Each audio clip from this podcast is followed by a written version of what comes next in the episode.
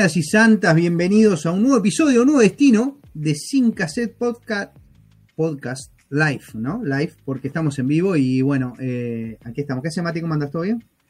¿Cómo va? ¿Todo bien? Bueno, todo bien es un decir, es, es una forma de hablar, pero sí, bien, bien, estamos bien, estamos bien. Bueno, me alegro. Estamos me alegro. con la mente, estamos con la mente en un resultado, estamos con la mente en un resultado, haciendo fuerza, eh, utilizando la ley de atracción, creo que le dicen, para que las cosas sucedan como uno espere como uno desea. Bueno, me alegro. Me alegro. Eso debe tener referencia porque en, si habrán visto los que nos siguen en, en YouTube, por supuesto, nuestros seguidores, eh, acabamos de subir un video recientemente de que Matías se fue a hacer eh, el, el el hizo, el hizo parking, como le llama el hizo parking en el, en el Instituto Pasteur de Montevideo. Y, y bueno, y estaba en, la, en, en el vilo de saber si le había dado positivo o negativo, porque todo esto eh, va a traer como consecuencia a su viaje que está pronosticado, que ya lo saben todos. También subimos un video de su próximo viaje a, a Arabia Saudita por razones laborales y ya de paso hacer un poco de, de blog para nuestro podcast. Así que bueno, arranca primero, sin dar esa respuesta, vamos a tenernos en suspenso.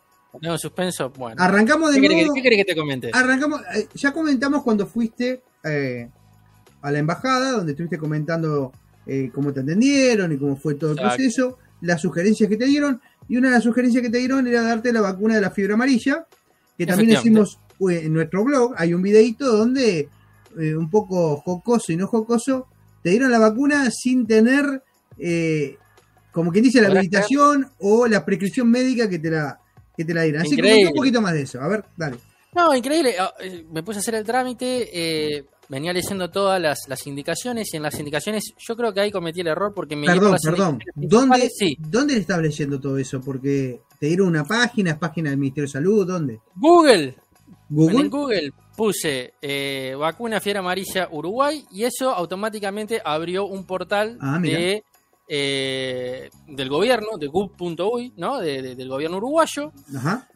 que es la, el- la- la- la oficialidad. Fui hacia ahí y es más, es donde se inicia el trámite y se paga. Entonces estaba leyendo todos los requisitos de, de esta cuestión Ajá. y en la parte principal que hablaba de que, bueno, si uno no podía darse la vacuna y tenía que ir a un país en donde tenía que darse la vacuna, necesitaba una prescripción médica que estableciera por qué no se podía dar.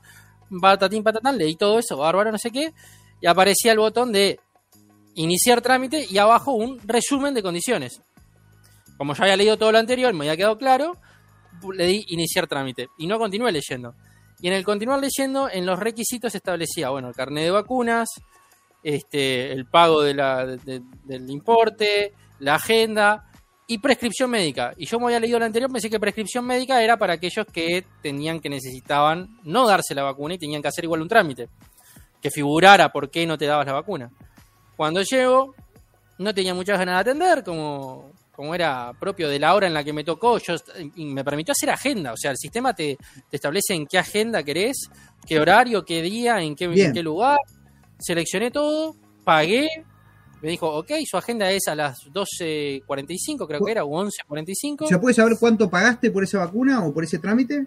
¿O más o menos? ¿Un 800, estimado? 800, 800, 845 pesos, 850 pesos. Estamos hablando de unos 20 dólares. 20 dólares americanos. Ok, 20 Redondeando unos dólares. 20 dólares americanos. Ok. Este, me dirijo al lugar. El tema es que, para empezar, cuando te dice, te dice Asociación Española, dice Barrio Tres Cruces, Asociación Española. Cuando uno llega a la Asociación Española, para los que no conocen, la Asociación Española tiene el edificio central y fácil unos 8 o 9 edificios satélites. Ahí en la misma zona. En la misma zona, que ni siquiera a veces está en la misma cuadra, a veces a una cuadra, a cuadra y media, a dos cuadras. ¿Dónde no? Voy varios al edificio central. Voy al edificio central y pregunto en informes y me dicen, sí, no es acá, es en la vereda de enfrente, a una cuadra, atrás de donde está la parada de ómnibus, no tenés cómo errarle. Perfecto, voy, camino ese ratito, yo había llegado en hora, a esto ya se me habían pasado algunos minutos. Llego, veo que ahí decía vacunatorio, veo segundo piso, subo, qué sé yo, había fila, había gente, espero, espero mi turno, y cuando se hacen las 12 menos 5, eh, las muchachas que estaban vacunando dicen, bueno, no entregamos más números, no vamos a vacunar más. Como no había ningún cartel afuera y no estaban llamando por, por cédula en ninguna pantalla ni nada, me arrimo y le digo, mira, yo tenía hora para hace 10 minutos, estoy esperando acá, no me han llamado, Me dice, no, vos tenías para menos cuarto. Digo, sí, sí, menos cuarto estaba en el edificio central, crucé, llegué en menos 10, el, el tiempo que me demoro de cruzar del edificio a este lado, cruzar un semáforo. Digo, estoy esperando acá y no me han llamado. Eh, pero ¿para qué tenías? No, para la vacuna amarilla, la fiebre amarilla. ¿sí? Eh, bueno, a ver, espera. Pasa, me dice, pasa. Eran dos. Cédula, le digo mi número de cédula, nombre, le digo mi nombre. La otra persona ya viene, levanta acá, tucu tucu, ping, ¡Ping! adentro. Adentro. Yo de, de Dorape, ¿no? Ahí parado, respondiendo. Me dice, bueno, este, ahora espera que mi compañera te va a tomar el resto de los datos. Ella, ella había ingresado todo en la computadora y le da el carnet amarillo, eh, este carnecito que lo tengo por acá. Sí, el carnet de vacunas. El famoso carnet a- de vacunas que tenemos en Uruguay. no, no, no, no, no. A ver. Este, este es el famoso carnet de vacunas que viene con, con todas sus, sus indicaciones adentro, las distintas fechas y demás, ¿no? El viejito carnet de vacuna que tengo desde niño, desde el 7 de septiembre del 85 creo que lo tengo, no, desde el, la primera, no, miento, 7 de septiembre del 85 no. Desde el 92 lo tengo. Ok. Ba- Bastante buen estado para estar desde el 92. Lo tengo ahí.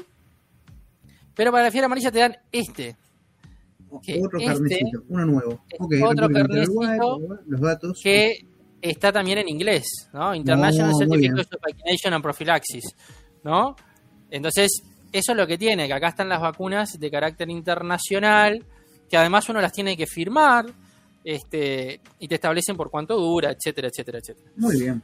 La muchacha le da este carnet a la otra persona, Ok. la otra persona cuando lo empieza a llenar, me dice cédula, le doy mi documento de identidad, me dice el- la prescripción médica, What? ¿Cómo? ¿Sí? digo, discúlpame.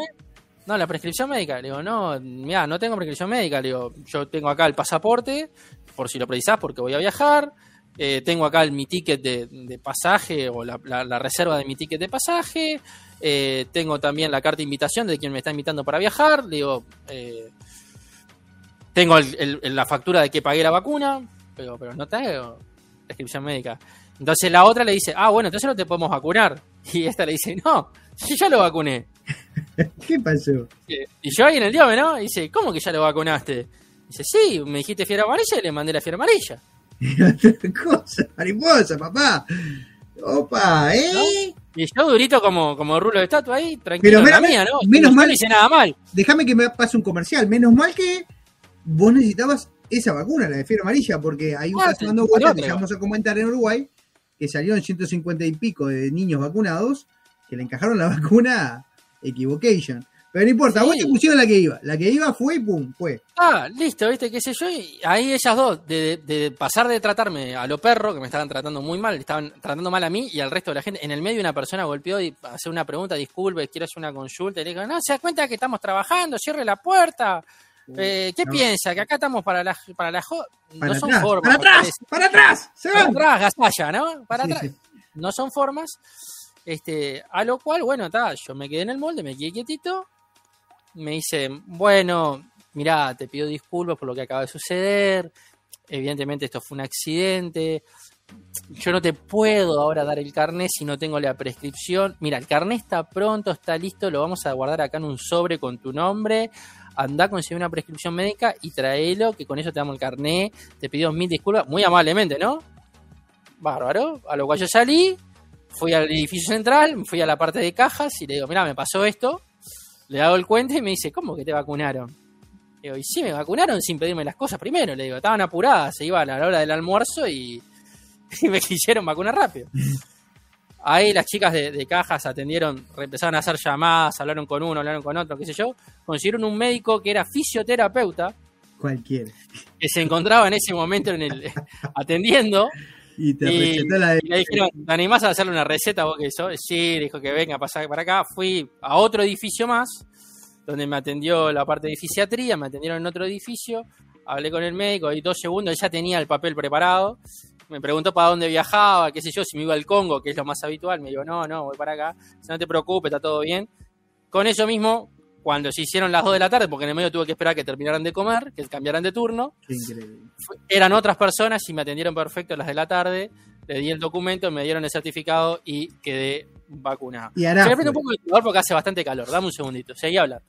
Bueno, bueno, anda abriendo. Che, eh, interesante, interesante. Bueno, esas cosas pueden pasar en cualquier oficina, ya sea pública o privada, porque de que tenemos que recordar que la oficina de, de, la Asociación Española es una sociedad médica o una mutualista o un instituto de salud privado del cual mi hermano paga la cuota rigurosamente, como toda la otra gente que estaba esperando y la están tratando como perro, también paga su cuota.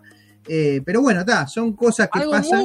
que, debo decir que es algo muy poco usual y que me llamó mucho la atención que le hablaran así a la gente de mala gana. No sé si estaban teniendo un mal día eh, y por eso también se equivocaron, o si estaban de mal humor, o qué pasó. Estaban tratando realmente mal, había algún problema X.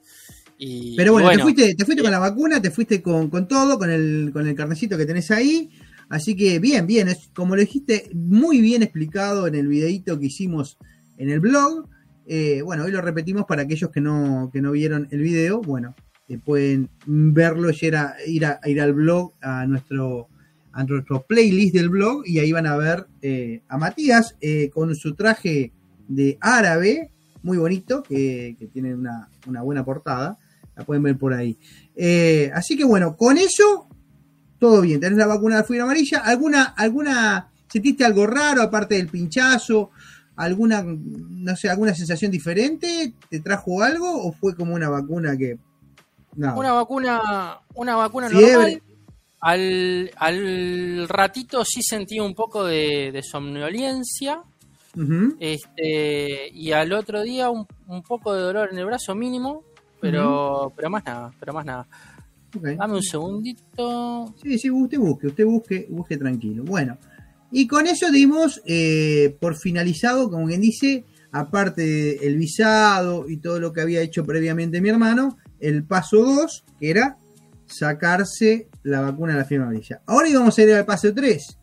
El paso 3 vino, vino en el videito que acabamos de publicar hace unos minutos, minutos nomás, hace yo que sé, una horita, un y algo, donde mi hermano se hace un test de coronavirus y quedó la respuesta, positivo o negativo. ¿Qué pasó? Te voy a mostrar. A ver, Dame un segundito que le voy a mostrar. Suspenso, suspenso. Ponemos música de suspenso. Vamos a darle, vamos a darle suspenso. voy a poner esto al 100%. A ver, a ver. Vamos a hacer un share screen acá. A ver, vamos a mostrar a la gente qué pasó con ese test que se dio. Estamos. acá, estamos. acá, estamos. Vamos a ir. Ah, acá se puede ver Instituto Pasteur, ¿no? Mi documento de identidad se realizó ayer. Ah, pasaporte, eh, muy bien. Pasaporte, vamos a correr esto. Hisopado en nasofaringio y orofaringio. Uh, eso, eso, eso fue interesante, que fue por la boquita y por los, los dos de la nariz. Me, molestó más, increíblemente me molestó, me molestó bastante la garganta, que fue como que te estuvieran toqueteando la campanilla, algo medio extraño. Eh, y me molestó más por el lado derecho que por el lado izquierdo de la nariz. No, pero aparte fue tremendo, pero te metían un palo, pero hasta. Ah, porque acá. Quiero que cuando yo digo. Tierra, mal. Yo, yo soy, yo soy un, oh. un profesional de este tema. ¿Está? Yo soy un profesional de este tema. Dame, para que, para que me están, me están llamando de todos lados. Soy un profesional de este tema, yo ya me he hecho muchos hisopados. Este era lo dije en el video, mi sopago número 13, el 13 de la bendita mala suerte. ¿Mala suerte? Uh, ya diste un dato. Era mala suerte, porque me hizo sentir raro, me hizo toser. Y vieron que yo dije, el que me hicieron mejor fue en Paraguay, que la verdad me atendió una señora que fue un amor de persona, y después el de Estados Unidos, que era como un rastrillito, pero que no dolía, era casi una sonda que entraba y era imperceptible. Pero acá viste que te meten poco más, te meten un cepillo de dientes. Impresionante. No, no, yo me hice el hisopado acá y fue, fue un trámite, pero cuando vi que lo que te estaban haciendo a vos dije, no, no, muchacho. Eso fue a las 18 horas, como dice acá. A ver. Y acá, y acá se viene. Lo, voy a ir bajando de a poquito. A ver, a ver. A ver. Resultado positivo. positivo. tiene el bicho. El cobicho lo tiene a Troden. No, no, para que vuelvo, vuelvo, vuelvo, vuelvo a nosotros, voy a volver a nosotros, vamos a, a, store sharing. Uh, y ahora me quería se acá, complicó, ¿no? Se complicó, sí, te quería no, matar. Me quería morir. ¿Qué pasó? Era, él estaba ahí, estaba ahí, era Cruzo y Goy y que pum. Terrible, terrible. Para que justo me está escribiendo mi jefe y ahí le A ver, no, atendamos al jefe, atendamos al jefe porque esto, esto es en vivo. Bueno, no, esto fue, y aparte el resultado lo recibí hoy a las me lo hice ayer a las 6 de la tarde y lo recibí hoy 12 y poquito del mediodía. Ok, bien, no bien. A las 6 de la tarde. que obviamente me cayó, me, me 18 me, bajó todo. me bajó todo, no me Uy, hizo te querías matar. me- me- ¿Y, y qué pasó? ¿Vos no sentías nada? Porque ¿Viste aparte- una gripe? porque- ¿Qué pasó? ¿Qué pasó? Eh, pará, porque aparte no solamente significa no, no puedo viajar, sino que significa todos los trámites que tenés que volver a realizar para reagendar ese viaje más adelante. O sea, Uh. cancelar todo lo reservado para volver a reservarlo más adelante, cancelar todos los ¿Pasajes? seguros, ¿Pasajes están reservados o ya están pagos? pasaje, seguro, todo estaba pasaje pago, porque el pasaje lo tenés que comprar con anticipación. Sí, sí, Pasaje sí. pago, Uh. hotel reservado, seguros de médicos, seguros árabes, eh, visado, o sea, todo eso, menos el visado, había que replanteárselo de vuelta. Tramitación de tarjeta de crédito, eh, retiro de fondos en efectivo. Un quilombo, un quilombo, me quiera matar. Vos no lo podías creer, ¿no? Porque en realidad no, No lo podía no creer, ¿por no qué? Porque no me, no me sentía mal, no me sentía con síntomas. Recién haría, no sé, 7, 10 días antes, había tenido un día que me sentí, que, que era un día que de noche refrescó mucho, o sea, había bajado la temperatura de 35, 36 grados que estábamos teniendo A 17, 16 en la noche, o sea, bastante frío, y yo había dejado las ventanas abiertas, entonces corría aire, y yo me sentí con mucho frío cuando me desperté, y ese día tuve moquillo, un, un pelín de fiebre, un poquito de tos, pero al otro día ya no tuve nada. No tuve ni dolor de garganta, ni dolor de cabeza, ni nada, y seguí teniendo mi vida normal. No me había juntado con ningún positivo, no había hecho salidas en donde no usaban tapabocas, etcétera. Entonces, yo no me sentía mal. Pero sí tenía eso de, uy, y si eso no fue una sensación de me sentí mal y fue un cobicho, y yo fui ayer con esa, con esa idea. No, pará, pará. Es más, y, lo, dije, además, lo dije en el video. y además estuviste, estuviste, bueno, podemos decir que estuviste frecuentando la española, la, la, eh, la sociedad Había estado médica, frecuentando la española. varias veces por el tema de Francisco. Exacto. Y, y ahora también te limita un poco hasta el caminar adentro de la casa, ¿no? Porque con este Exacto, positivo. exacto. No, estoy encerrado acá, estoy encerrado en esta habitación desde, ¿En cuarentena? desde, desde la, desde la tarde. ¿Y qué pasó? Eh, hablo, con, hablo con mi jefe y le digo, che, no, me vas a poder creer, pero me acaba de dar positivo. ¿Qué hacemos? Le digo, lo primero que se me ocurre es intentar hacerme el test de vuelta. Digo, es raro que haya falso positivo, pero yo no me siento mal. Digo, no estuve en contacto con nadie. Lo hacemos de vuelta y, y que sea lo que Dios quiera, no perdemos nada. Con, comprobar, Ujú, digo, lo voy a hacer en otro lado. Porque a mí me llamó mucho la atención el tema de la garganta. Vamos a hacerlo en otro lado, vamos a hacerlo en otro lado, no sé. Capaz que es una burrada lo que estoy haciendo y los, los infectólogos y los, y los químicos laboratoristas me dicen, este es un burro, no tiene nada que ver. Pero yo tenía mis dudas y dije, yo no me siento encobichado. Y entonces, ¿qué hice? Empecé a buscar y cometí, digo, le digo, para, primero voy a tratar de hacerme un test rápido, un test de antígeno, cosa de que si me da también positivo, Bueno, ya ni intento. ya está. Evidentemente estoy hasta las manos. Acá el test rápido que te dan en 15 minutos, lo único que es rápido es el resultado, porque para pedírtelo tenés que agendarte. Por más de que hay en varias farmacias, no son muchas, pero hay en varias farmacias y en varios lugares, no es que, che, necesito hacer un test, ¿me lo haces ahora? ¿O me lo haces en una hora, en dos horas? No, no, tenés que agendarte. Entonces fui al lugar más cercano que tenía y me dijeron, mira, tengo hora recién para las 6 de la tarde. Ok, 6 de la tarde. Y bueno, Bien. perdido por perdido, dije, bueno, dámelo. ¿Está? Me lo dieron ahí, 6 de la tarde, que ya pasaron. En este momento, para quienes nos están viendo desde otras partes del mundo, que tenemos nuestro seguidor de Twitch leal, eh, son las 6 y 45 de la tarde. Dije, bueno, está, perdido por perdido, yo me la juego, más sí, dámelo.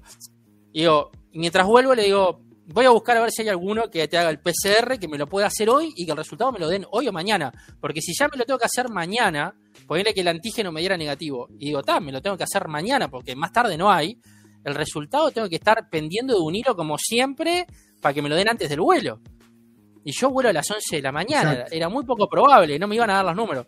Digo, me lo tengo que hacer ahora. Averigüé y fuimos con la gente de AdGen. AdGen, lo voy Ajá. a poner, dame un segundito que hoy vamos a buscar la, la web. Como siempre lo vamos a, lo vamos a agregar, adgen.com.uy. Ok, Eh, perfecto. está una una bueno, empresa a privada. Sí, una empresa privada como el Instituto Pasteur, que también era, era privado. Este, fuimos a aquí abajo, adgen.com.uy, que Adgen lo realiza con el LATU, o sea, con, el, con los laboratorios de Uruguay, ¿no? El Instituto de, tecnología de laboratorista de Uruguay. Perfecto, entonces también me daba una certeza de que iba a estar bien realizado. Acá era un poco más caro, pero el resultado es en el día. Bien. Y tenía agenda, Bueno. ya estábamos que éramos la. Estábamos que era la una de la tarde, tenía agenda para las 2 y 40 de la tarde. O sea, a la hora y poquito. Golazo. Me mando, eran en- acá al costado del Latu. En realidad es, si uno va por la calle del Latu, que es la del costado del portón de shopping, sigue hasta la, hasta la rotonda y se da de frente con un edificio que dice centro de convenciones, y si un- centro de eventos, perdón, y si uno se mete más, que es donde están haciendo eh, los castings para La Voz Uruguay temporada 2. Ujú. Si uno le da hasta el fondo, en el fondo hay unos carpones enormes en donde te lo hacen directamente en el auto, al igual que lo hacen en el Instituto Pasteur. Llego y yo, no sé, me quería meter alcohol hasta por el napo, ¿viste? Que estaba- ¡Ah! todo alcohol, me bañé en alcohol. Dije, me tiene que dar mentalizado, me tiene que dar negativo. Porque en el día de ayer yo fui con miedo de, y si me da positivo, y yo digo, capaz que eso me traicionó, me va a dar negativo. Me atendieron súper bien, súper rápido, en la hora.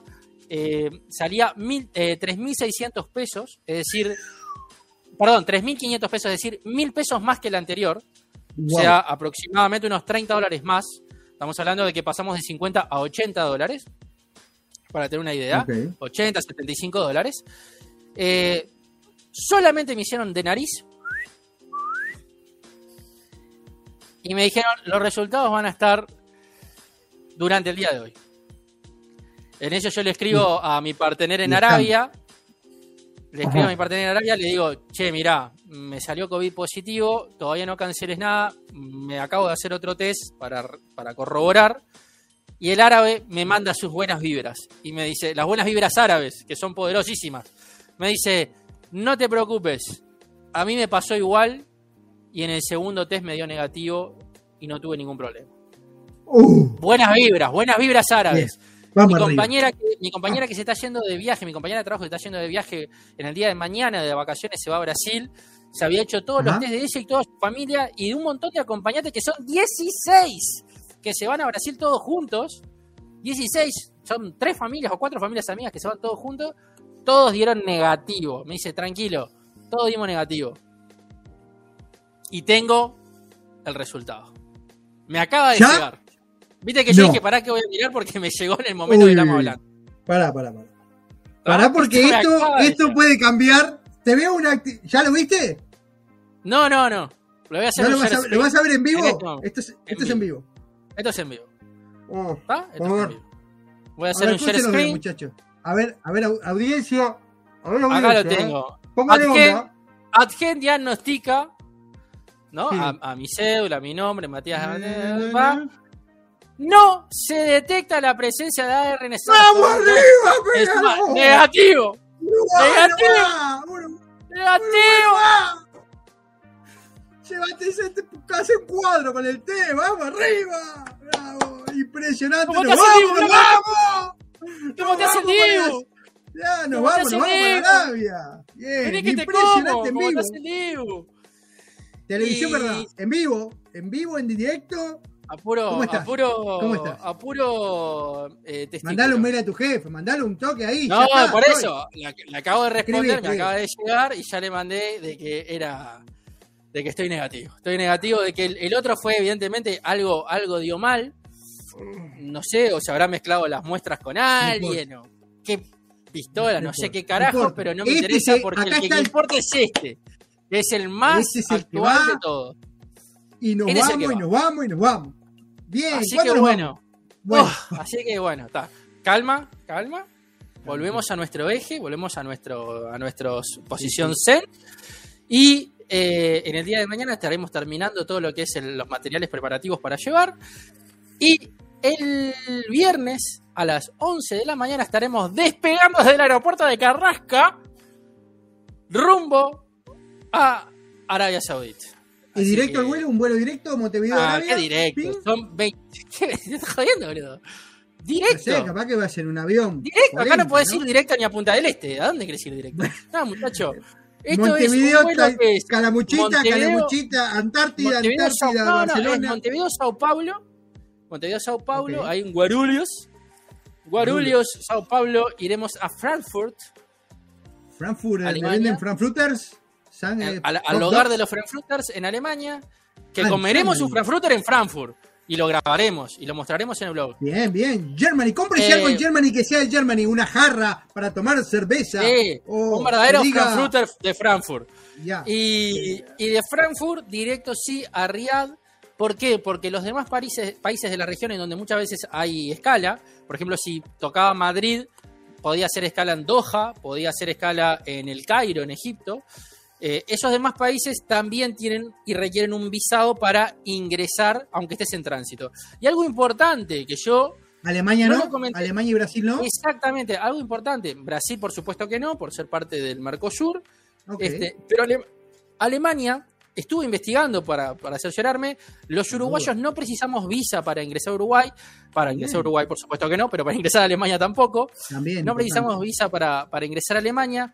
Existe lo que se llama la comunidad Schengen, que es una especie de seguro de un montón de países en Europa, entre que los encuentra Alemania. Para Uruguay no es necesario, pero a partir de fines de este año, del 2022, se va a tener que tramitar lo que se llama el formulario ETIAS ETIAS, ¿sí? Que el formulario ETIAS es como una forma eh, rápida de tramitar lo que era el, hasta ahora seguro Schengen para toda esa comunidad de países que te permite una eh, estadía prolongada.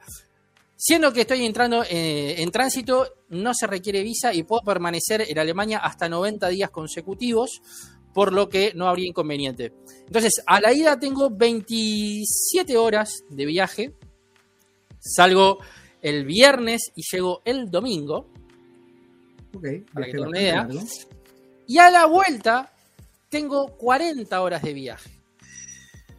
Tengo 40 horas de viaje en donde salgo, pero sin embargo salgo un sábado, porque salgo a la una de la mañana del sábado, y llego un domingo eh, sobre la noche del domingo. Por más de que son 40 horas, no llegan a ser los dos días llegó sobre la noche del domingo y tengo 12 horas de escala en Frankfurt. Por lo que ahí estuvimos investigando y se puede salir del aeropuerto. Quizás recorramos un poquito la ciudad de Frankfurt. Quizás. Vamos a ver cómo estamos de cansancio, de ánimos, de dinero. Un taxi, un, Uber, especializado. Negativo. que hablar Germany. vamos a tomar el, si lo hacemos, nos vamos a tomar el subte, vamos a tomar el metro que va desde la estación de tren que se encuentra dentro de la terminal de Frankfurt, que es el tercer aeropuerto más importante de toda Europa y es el aeropuerto más grande de Alemania, para que tengan una idea. O sea, después de Madrid y de Londres, el más importante es Frankfurt. Y de ahí nos iremos a la ciudad que en el subte son apenas 20 minutos, por lo que sin duda lo podremos realizar y recorrer un poquito. Me imagino que va a estar frío. Voy a ver el tema, el tema del clima, porque creo que va a ser un frío de recontra Pero lo más importante de todo esto fue el negativo que, Adgen, Adgen, te amamos, te amamos y te. Adgen. Bien. Se van a hacer un, se van a hacer un hisopado, háganselo en Adgen. A, un poquito más, sale 30, 40 mangos más, pero, pero, vale, pero vale la pena. Vos, loco, buenísimo, me alegro de todo esto que acabas de hablar. Espectacular viaje se viene ahí, se viene mucho blog para se viene un blog, un vlog con impresionante. impresionante. Impresionante, impresionante. Bueno, loco, nos vamos de este tema que a la gente la piel le apasiona porque quiere saber qué pasó, esto, esto de, la emoción que tuvimos con el test. Vamos a ir a la actualidad. La actualidad, lo que está pasando también, eso es actualidad, pero lo que está pasando en el país, tanto en Uruguay y lo que está pasando por acá, por el norte, por Canadá. Eh, vamos a venir, vamos a arrancar por Canadá primero porque estamos hablando de Uruguay, vamos a arrancar por Canadá. En Canadá, la noticia más importante y la que está recorriendo el planeta, ya lo hemos dicho en el, en el, en el podcast anterior, eh, es el tema del el convoy, el Freedom Convoy, el convoy de la libertad iniciado por los transportistas, por los camioneros acá en Canadá, que ha tenido tanta repercusión que la extrema derecha, lugares eh, extremos, están tomándolo de ejemplo para replicarlo en sus países. En algunos países ya están pasando en Europa, pero en Canadá se puso bastante espesa la cosa porque no solo pasó en Ottawa, que hace eh, unos días ya pasó en Ottawa, también pasó en Toronto, también hicimos un video al respecto de las imágenes que sucedieron en, la ciudad de Toronto, en otras ciudades principales de todo el país, pero el tema que está más candentes sigue en Ottawa, los camioneros siguen instalados ahí.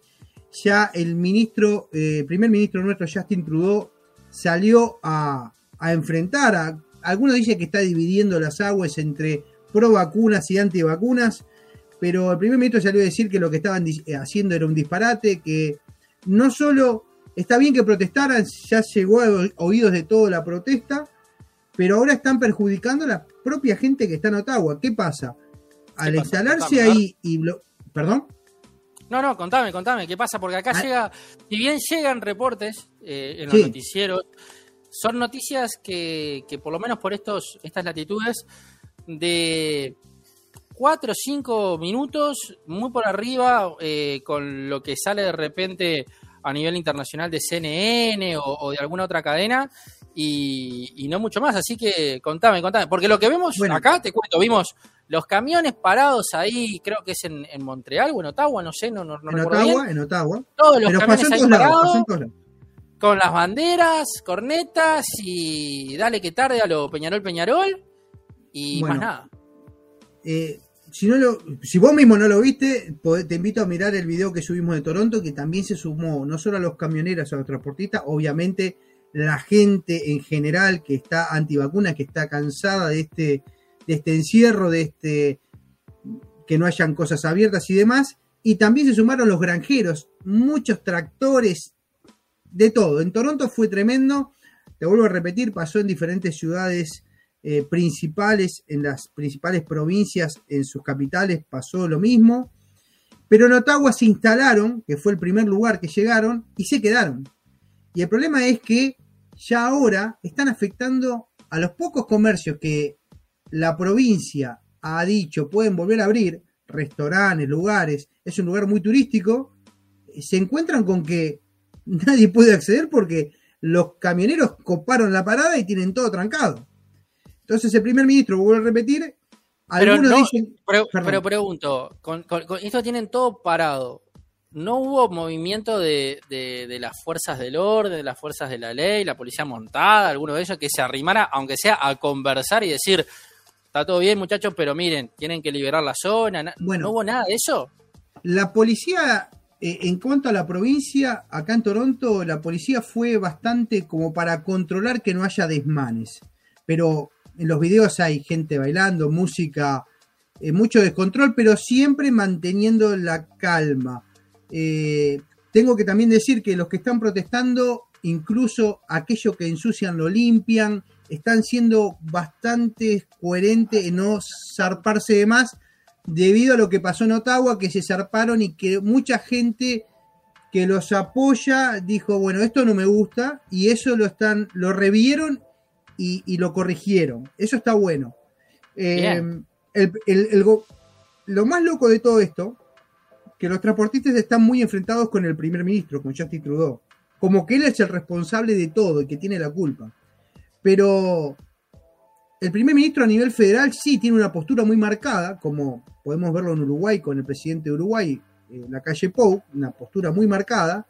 Pero después acá, cada provincia, al igual que pasa en Estados Unidos, cada provincia toma sus propias resoluciones y a pesar de ser provincias de diferentes partidos políticos, todos han tomado la misma resolución de cerrar, de, cerrar los negocios y demás, pero no están en contra de los gobernadores, están apuntando directamente a Trudeau, obviamente con mensajes e insultos claros, con carteles, banderas que dicen claramente fucking Trudeau, gente que se ha hecho un gorro de lana que dice fucking culono, o sea, está muy está fuerte la popularidad de Trudeau? ¿Bajó, mucho la popularidad de Trudeau o no? Yo creo que no. yo creo que no. yo creo que no porque hay un 80% de la población que se vacunó. O sea que, lo, que la campaña y lo que hizo el gobierno la gente apoyó. Hay un 20% de que no y está es muy respetable.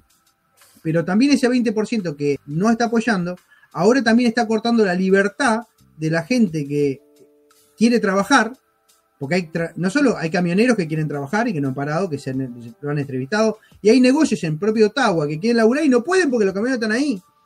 Entonces, el gobierno y los gobernadores han dicho, bueno, ya los escuchamos. Está todo bien, los escuchamos, está todo lindo, pero loco, liberen. En Toronto pasó, por ejemplo, hay una imagen muy clara que falló mismo el protocolo, no sé si de la seguridad del gobierno, de la policía o de la gente que está organizando, que cuando lo hicieron en pleno Toronto, estaba muy cerca de hospitales, hay muchos lugares de hospitales, y no podían pasar las ambulancias.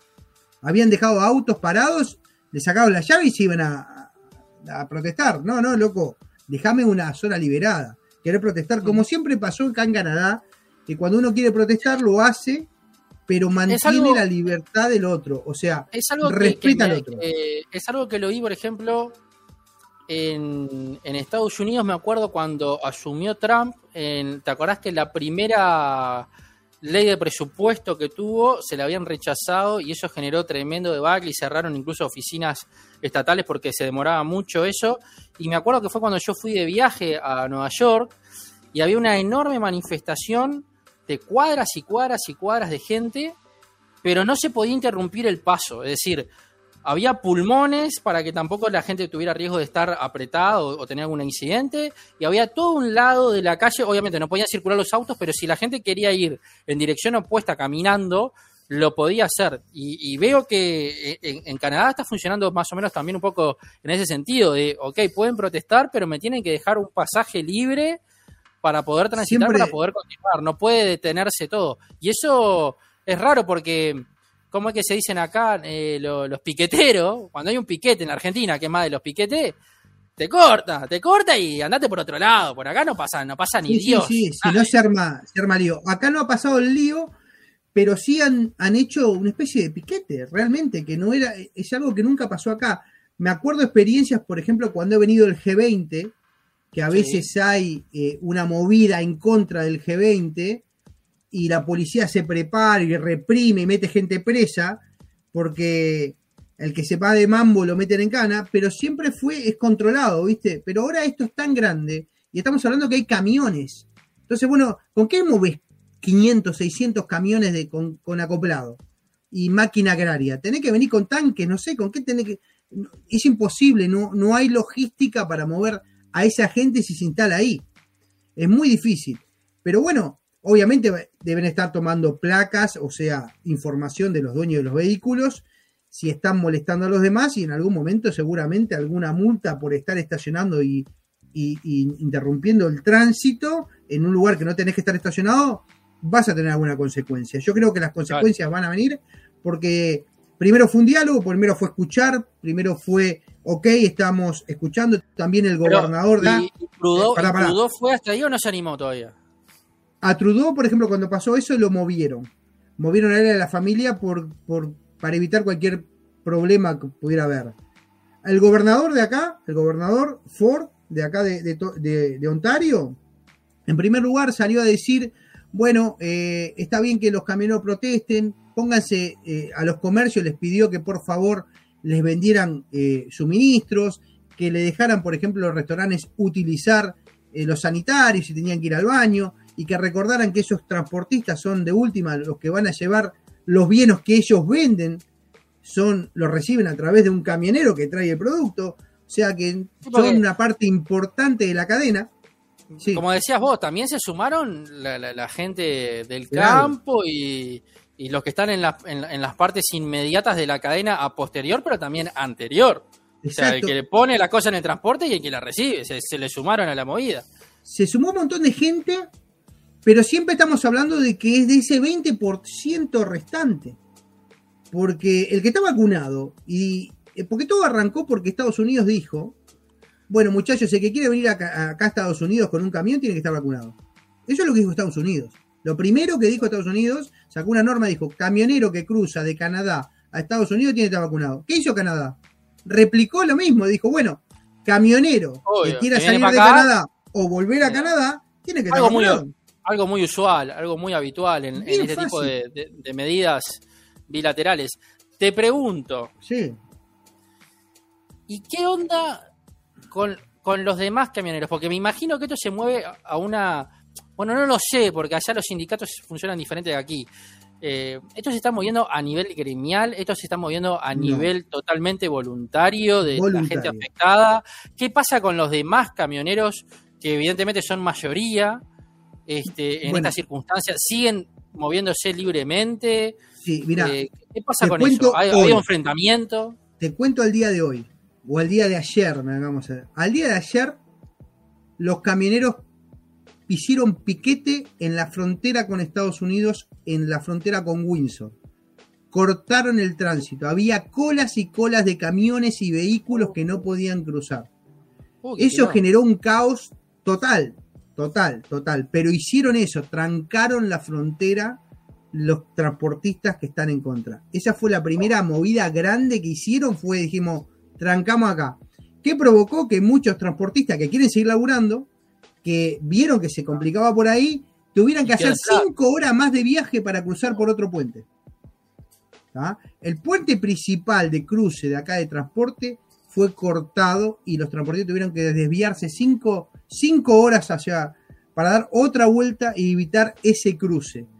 O sea que las cosas están pasando de, viste, de claro a castaño oscuro y yo no sé hasta qué punto el gobierno va a dejar, porque claro, viste, es una línea muy fina y, y acá siempre fueron, viste, acá la ley es la ley y se hace cumplir. Y estoy viendo que están siendo bastante tolerantes, aunque Trudeau ya salió bien firme a decir que está cansado, que está cansado de los insultos, está cansado de que no dejen trabajar a la demás gente y no sé, no sé qué va a terminar. Como te digo, es muy complicado porque no es, yo qué sé, 2.000 personas, 3.000, 10.000, 5.000 en la calle protestando que haces un, cerco y decís, bueno, se quedan acá y lo apretamos. No, hay camiones, vehículos de, de gran tamaño trancando kilómetros y kilómetros de, de- Vos sabés lo que son las autopistas acá, que son enormes. sí, sí, sí, O sea, que no, es un carril solo, es impresionante. Y bueno, y ese 20% parece chiquito, pero están haciendo, están, están complicándola, están complicando la pelota. Y ya se empezó a hablar del tema de falta de abastecimientos de partes de vehículos, de comida, de miles de cosas que va, va se viene. Se- hay muchos lugares que eh, ya la gente está, viste, cuando arrancó el COVID que ibas a comprar papel higiénico y te hacías un surtido por la duda. Hay gente que ya está con la locurita de ir a comprarse cosas. En Montreal pasó mucho. Acá en Ontario todavía no se ve ninguna escasez de ningún tipo. Pero, pero complicado ese tema. Complicado ese tema por acá. Y vamos a ver en qué termina. Porque yo tengo una postura tomada. Una, yo llego a favor de la vacuna. Eh, tengo una postura tomada. Trudeau es claro. Dice, me están acusando de seguir a la ciencia. La ciencia me dijo que tengo que hacer esto y yo hice lo que tenía que hacer. Pero no soy solo yo. Todos los gobernadores que tienen su ministro de salud lo han hecho también. Entonces, en- ya escuchamos la protesta, ya entendimos, pero el tipo dice, si yo ahora yo les digo, bueno, ok, como son los camioneros, no tienen que estar vacunados, vamos a hablar con Estados Unidos. Y no, no puedes hacer para unos sí y para otros no. ¿eh? ¿Para todos Exactamente. o para Si yo le exijo a la policía, le exijo al gobierno, le exijo a las empresas de transporte colectivo, le exijo a los trenes, le exijo a la salud, le exijo a la armada. ¿Ustedes quién son? Pero bueno, evidentemente el hecho de tener vehículos de, de- de- de gran porte hace Ahora que, me, pre- me pregunto, que los piquetes también por, por la duda, me pregunto, ¿esta gente que hace los piquetes son los dueños de camiones o son Sí, sí, empleados? sí, sí. Son dueños, son dueños. Normalmente son dueños. dueños. Ah, está, Sí, ese es el tema. gente que no se quiere vacunar. Son dueños que manejan, que, que, que de repente trabajan freelance y, y consiguen Exacto. transportes, eh, eh, ya sea en una subasta o, o- o trabajando freelance para una compañía que de repente requiere una zafra o lo que fuera, Correcto. y ellos son los que están trancando.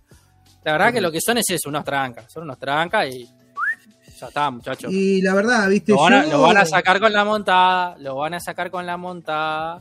Y, lo, lo sé si la mortada, pero capaz que tienen que meter el ejército y tanques y empezar a cinchar camiones y bueno, o, o, viste como están todos parados, en- eh, capaz que ni eso, capaz que bueno, Claro. preso, preso, preso, preso, preso y después la gente, eh, la, la mismo, el mismo gobierno mover los camiones a, a un lugar y habilitar una línea y después verán, eh, viste, llevar preso a la gente. No sé en qué va a terminar, no sé, porque, eh, bueno, otra cosa que te puedo comentar que fue muy loco, muy loco, eh, como los transportistas esto no están laburando, armaron una campaña para juntar dinero, Ajá. porque es muy común, viste, cuando querés abrir una empresa, juntar dinero que la gente dona la guita. Y acá hay una empresa que no me acuerdo ahora el nombre, determinada, que vos abrís ahí, la gente puede mandar guita. ¿Está? Juntaron Oh. varios millones, varios millones de dólares de donaciones, de dinero. Al punto tal de que esa empresa se vio obligada a tener que cerrar esa, cerrar esa cuenta eh, para no darle la guita a los camioneros. O sea que el gobierno presionó y va a devolver la guita a los que donaron. Pero llegaron a, juntar varios millones de dólares. O sea que gente que apoyaba eso. Eh, muy loco, muy loco. Vamos a ver en qué termina, vuelvo a repetir. Eh, pero es la noticia que está dando vuelta aquí en Canadá muy importante. Y como te digo, los extremistas están viendo esto en otros países como en Europa y algunos ya están haciendo algo parecido. Así que veremos en qué termina. Por ahí, te tiro ahora un raquetazo por ahí. Sé que el tema, y arrancó la campaña, es el tema LUC. ¿eh? La ley de urgente consideración que instaló el gobierno hace tiempo. El tema LUC. Y, es la campaña, ¿no? La parte política, eh, el sí, el no, el rosado, el tema de la pantera rosa que también anduvo dando vuelta por ahí. No, mortal. Eh, bueno, acá bueno, cuéntame eso, Acá, acá está el tema de la LUC y qué pasa. ¿Por qué creo yo que también se, movilizó mucho en estas últimas semanas? No solamente porque las, las, eh, las elecciones, la votación de, este referéndum es ahora en marzo, estamos muy próximos, sino también porque comenzó el carnaval. Yo creo que tiene un nivel de influencia importante. El carnaval es la fiesta popular más importante que tiene el Uruguay, en donde se, durante si, sigue lloviendo como ha llovido durante 40 días o más, imagínense que el carnaval empezó en enero, finales de enero, y todavía no terminó la primera rueda. Son tres ruedas de, presentaciones, o sea, dos ruedas y la, y la famosa liguilla en el final. Todavía no terminó la primera rueda. Este, y no hay conjunto que no dé palo al tema de la LUC.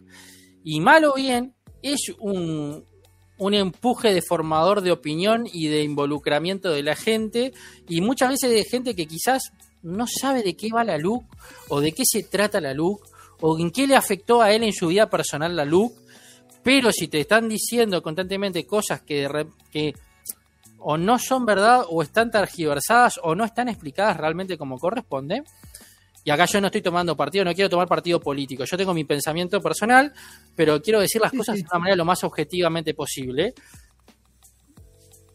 No se, está haciendo una campaña donde se obtiene muchísima gente en forma masiva que lo ve, que lo escucha, que lo, lo repite, lo, se lo aprende. Y esa gente después va a ir a votar. Y va a tener una motivación para ir a votar porque cree cosas que no son realidad.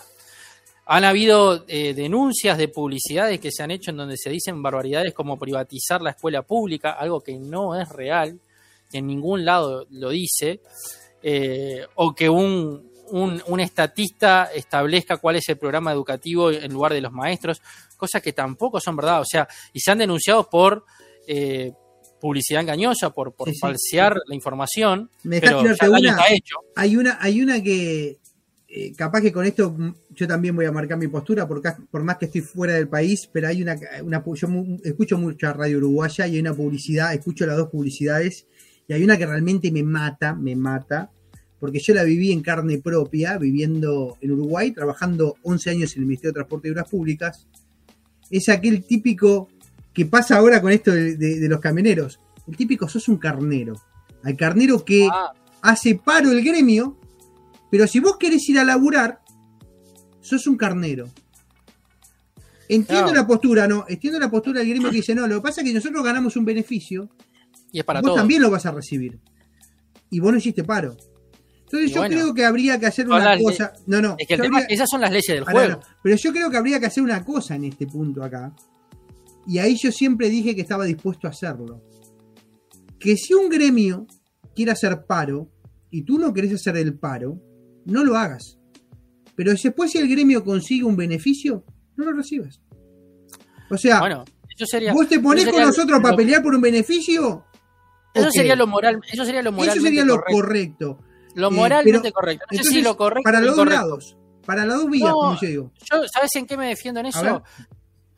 De que no todos los trabajos son iguales, no todos los gremios son iguales y no todas las circunstancias de los propios trabajadores son iguales. Exacto. Eh, si una persona no, no puede renunciar a un día de un jornal porque le implica que no va a llevar comida para su casa y tienen los gurises, Y el tipo tiene que ir a trabajar. Por más que esté de acuerdo con la medida y que quiera apoyar, y va a tener que ir a laburar, porque a la hora de elegir o la plata en el bolsillo o un beneficio futuro, y elige la plata en el bolsillo. Entonces yo lo entiendo, porque esa es la realidad de muchos lugares en donde se trabaja, en donde el que tiene que ir va porque lo necesita. Después tal que va porque no le convence la medida. Eso es otra cosa. Entonces, para mí lo que está bien y lo que se propone es que hay un derecho a la huelga que está este, amparado en la Constitución. Muy bien. Pero también hay un derecho al trabajo. Si vos querés trabajar, el huelguista no te puede prohibir trabajar. No, no cerrar la empresa. no te puede cerrar la empresa o bloquearte la entrada. Y si eso sucede, eso está mal porque es tu reclamo no puede avasallar mi derecho. Exactamente. Lo mismo que pasa acá con los camioneros. Déjame circular libremente. Exacto. Eh, es, lo mismo. Es muy, es muy parecido en el concepto pero en la forma en que se entrega esa información para hacer campaña, muchas veces está tergiversada y es maliciosa, tratando de mal informar a la gente. Entonces, ha empezado la campaña por el, por el sí a la, a la reforma, es decir, por la sí derogación de la LUC, que le tocó el color de la papeleta rosada. Eso fue un sorteo que se hace en la, en la Corte Electoral, le tocó el color rosado y astutamente empezaron a hacer mucha propaganda, lo deben haber visto quienes vieron el carnaval por televisión, la famosa Pantera Rosa, a la cual la Metro Goldwyn Mayer, alguien vivo, se enteró acá y avisó a la, Metro, a, la representación de la Metro Goldwyn Mayer acá, le dijo, vos están usando tu personaje para algo político, y la Metro Mayer estableció una, una especie de demanda al PIT-CNT, que es el conglomerado de los gremios de trabajadores, para decir, no pueden usar esto esto tiene derecho de autor, tiene derechos de uso, no lo pueden utilizar, sáquenlo o se van a comer un garrón y lo tuvieron que sacar y automáticamente empezaron a hacer de todo para, para burlarse de eso y para decir eh, nos están nos están este, sesgando hasta la libertad de derecho de poder usar un personaje como la bandera rosa cuando en realidad es no es tu personaje. Es privado. si el dueño del personaje no quiere que lo use, no lo puedes usar. O sea, no podés... Ni una canción, ni nada que. derecho a el tema es, se está postulando, y en Uruguay es algo que se ha ido planteando hace mucho tiempo, algo como lo que ya sucede en Argentina, que es la famosa grieta. Y se está estableciendo con este tipo de, comentarios, con este tipo de, movidas, pequeñas grietas que cada vez se agrandan más tratando de ser indisoluble entre o estás con nosotros o estás contra nosotros. Y no importa si, como esto de la Pantera Rosa, lo que me está diciendo, tenés la razón legal y la ley te ampara para que yo no lo pueda usar no crees que lo use, entonces estás en mi contra. Porque pensás distinto. Y no tiene nada que ver el pensamiento. Es eh, la propiedad privada de alguien que vos la estás utilizando mal sin derecho y sin permiso. Eh, para algo de un proselitismo. Igualmente. Sería lo mismo si fuera, si fueran los otros partidos al revés. Eh, igualmente me pareció muy, muy. El que se le ocurrió, porque me acuerdo que al principio era un tema, ¿no? claro, no quería la papeleta rosa porque era de otros temas. Claro, me tocó la rosada, un garrón, pero el que se le prendió la lamparita y dijo, usamos la pantera rosa, era una imagen tan fuerte, pero tan fuerte, que era buenísima, buenísima. Como idea, como idea fue el que se le ocurrió era un cra, un cra la rompió toda. Porque también tengamos que decir que del otro lado, en la campaña, el cierre de campaña dice, con la Celeste ganamos todo. Y decir la Celeste y decirle a Celeste ganamos todo. Es, lo mismo. Es también, pero ahí no puede pero más inteligente, pero más inteligente porque pero con la rosada hace referencia a la papeleta con un guiño a la selección, pero no habla de la selección. No, habla de la, o de la camiseta celeste, pero no habla, pero claro. Eh, no menciona la AUF. Es lo mismo, fue Viveza, Viveza criolla. Muy Viveza criolla, están en la chiquita. Eh, entonces, ese es, el, ese es el nivel en el que se encuentra hoy. Hoy me tocó ir a la feria, y antes de tener los test, antes de saber esto de los test, fui a la feria. Este, y en la feria están meta a repartir la papeleta del, del sí, la papeleta rosada. O sea, no la papeleta, sino el, folleto informativo. Sí, sí. Eh, que no lo, no lo tomé porque yo dije, eh, no, lo, no lo preciso, muchas gracias.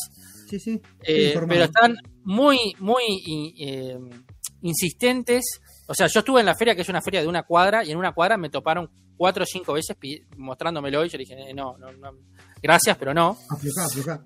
Aflojá, sacámelo un poquito. Este, pero así, está encrudeciéndose mucho la campaña. Ahora lo que sería el oficialismo empezó a hacer spot publicitarios, empezó a sacar esta información, lo que vos decís, con la Celeste ganamos todos. y, empezó a hacer también una campaña eh, un poco más agresiva de decir, con la LUC se consiguen estas cosas, y empezaron con el tema de eh, tu identidad digital es tuya y por eso es que ahora con la LUC si querés cambiar de, de compañía lo puedes hacer. Otro, tema, ahí, ahí fue muy gracioso que no lo escuché en ningún lado, cuando a veces dicen que la prensa uruguaya es muy eh, con el gobierno, ¿eh? que es muy a favor del gobierno. Yo me acuerdo que antes de que eh, esto se pusiera en, en- en vigencia, el gremio, el gremio Antel, se paró de punta y dijo, esto está mal, vamos a perder no sé cuántos, y fue la empresa que ganó más Pero, gente. ¿qué dije yo? Era ¿Te acuerdas que evidente. Pero te acuerdas que yo lo dije en uno de nuestros podcasts, yo lo Así, dije. Era evidente que Antel iba a ser la empresa que iba a captar socios. sí, sí, pero era, Era a mí lo, lo lógico sería ahora es ir a entrevistar a ese gremio y preguntarle, bueno, ahora son la empresa que ganó más usuarios. ¿Qué tienen que decir? ¿Qué tienen que decir? Dígame algo, dígame a ver en qué se sus- sustentaba eh, la Pero locura y yo- la... Yo creo que A veces eso hay peleas que no muchas- vale la pena pelear, muchachos. Es que yo creo que esto mismo pasa en muchos artículos de cosas de la LUC. Claro. Cuando están diciendo, eh, no, porque ahora se puede desalojar a un inquilino a los 30 días. No es verdad. Eso corre para los inquilinos que no tienen garantía, que es una fracción muy menor de la gente que es eh, que alquila. Es la gente que no dispone de una forma de hacerlo, que llega a un acuerdo personal con otro, con un dueño, y no te ofrezco garantía ninguna, y el dueño tiene la potestad de, bueno, si no me pagás, ¿qué hago? Antiguamente se te transformaba en un ocupa y tenías dos, Ah, tres sí. años la persona ahí adentro, tenías que ir a juicio, gastar plata, capaz que te rompían todo y recién ahí lo podías sacar. Ahora tenés un artilugio legal que le garantiza a la persona, ok, una forma de alquilar es sin garantía.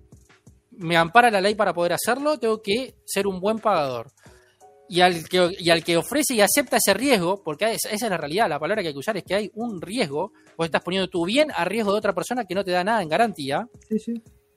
de decir, no me abonás, bueno, te puedo sacar, tengo la ley de mi lado que si vos, pasado 30 días del último vencimiento, no me pagaste, tenés que irte. Me parece algo lógico, y así sucede con muchas cosas, sucede con...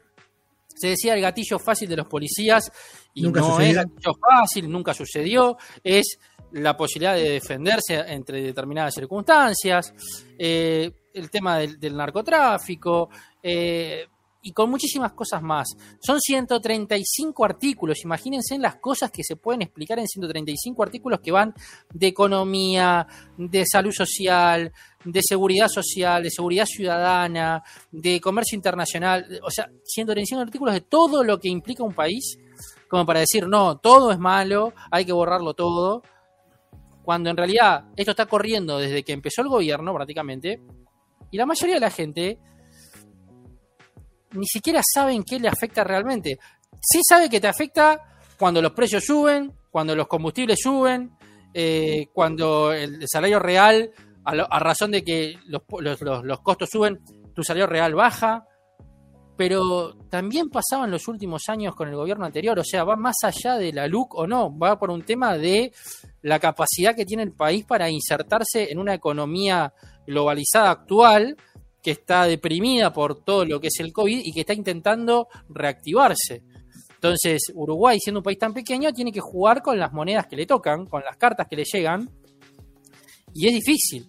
Sí, Si sí. no, miren al lado de la Argentina cómo Hablando- se encuentran, donde cuando vienen a Uruguay ellos compran el dólar a 200 pesos y cuando vienen a Uruguay ese dólar acá, si lo quisieran comprar, le vale 1100 pesos. Sí, sí, hablando, hablando de eso que acabas de decir del tema del combustible, porque a veces la gente no razona mucho. Yo, yo sé que la LUC está diciendo, en un momento dijo, bueno, vamos a agarrar el precio internacional y de acuerdo a ese precio internacional vamos a poner nuestra tarifa. Pero es lógico, es lógico, si vos compras algo a 10 pesos hoy y, y eso lo compras a 10 para, para venderlo de a pedacitos a un, a un peso acá, a 10 personas, a un peso para vos, un peso, pero vos mañana ese que comprabas a 10 sale 100 yo no te lo puedo dar a uno. Pues yo te tengo que comprar a 100. Te tengo que vender a 10. Ni siquiera- y ni siquiera si sucede al revés, porque Pero- como pasa acá, acá se compra a 10, pero no se compra para vender en el momento, se compra para tener.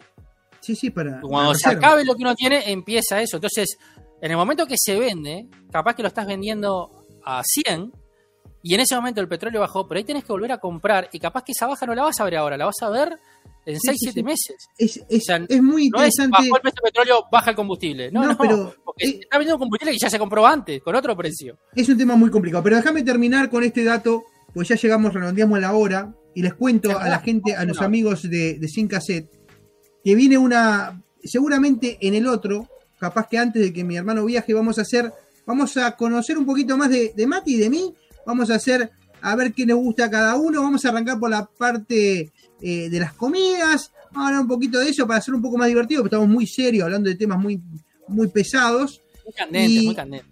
Muy candentes, muy de, discutir, pero quiero cerrarles con esto, que las encuestas, las últimas encuestas en Montevideo han dado que el 41%, el 41 de la población estaría apoyando a que se mantenga la LUC por este momento. Hay un 31% que estaría diciendo no, eh, que sí, en realidad, que se derogue esta ley y que desaparezca la luz. Y hay un 26 ahí flotando que ni ni ni no, ni ni sí ni ni no.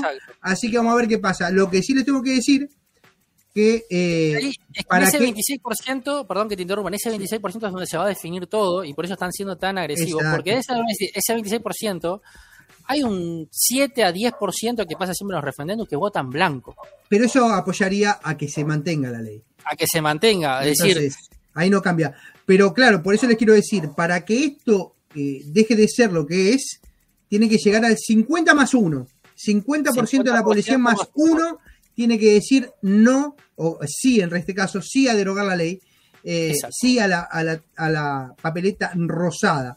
Si eso no sucede, por más que lleguen a 49,1, sobre no, como ha pasado con un sinfín de referéndum que hemos tenido a lo largo de, los últimos Muchísimas veces. Esto ha pasado muchas veces, pero sí hemos, hemos visto que vuelven a insistir, vuelven a insistir, esto ha pasado con otras leyes que se vuelven a insistir, se vuelven a insistir, por más de que la ciudadanía diga una cosa, si el que al que no le gustó vuelve a insistir y vuelve a insistir. Así que, en el fondo no deja también de ser campaña política, cansado, no deja de ser campaña partidaria y no deja de ser también posicionamientos de nuevos políticos, porque recordemos que aquí Mujica ya no se presenta más, Tabaré Vázquez falleció, Astori ya no se presenta más, eh, y el Frente Amplio como, como, fuerza política también requiere una renovación de, de candidatos, porque Martínez quedó proscripto en la última en la última elección por ser el perdedor, lamentablemente quedó proscripto y desapareció del ambiente político prácticamente, y porque las figuras más fuertes que figuran que son el Boca Andrade, Cose, Vergara y alguno más, el Pacha Sánchez, qué sé yo, alguno más, todavía no tienen eh, ese, ese arraigo de popular de gente que arrastre el voto pensando en una futura elección presidencial, como si tiene ya de fondo, eh, la calle Pou, como, si, como siempre ha tenido Sanguinetti, que sigue ahí, como si tiene Cabildo Abierto, entonces, ante una posible nueva coalición de, partidos para, para volver a una reelección partidaria en una futura elección, el Frente necesita fortalecer sus figuras principales contemporáneas, las nuevas figuras principales, y este referéndum que marca posturas, también marca personalidades políticas que salen a, hablar y a, tratar de que la gente también los conozca un poco por su pensamiento. Así que está muy, muy interesante y vamos a ver qué pasa. En marzo votaremos. Estaremos acá, votaremos y lo haremos también por Sin Cassette Podcast. Bueno, así que así, ya hicimos un videito cuando fui a votar yo por las elecciones de Trudeau.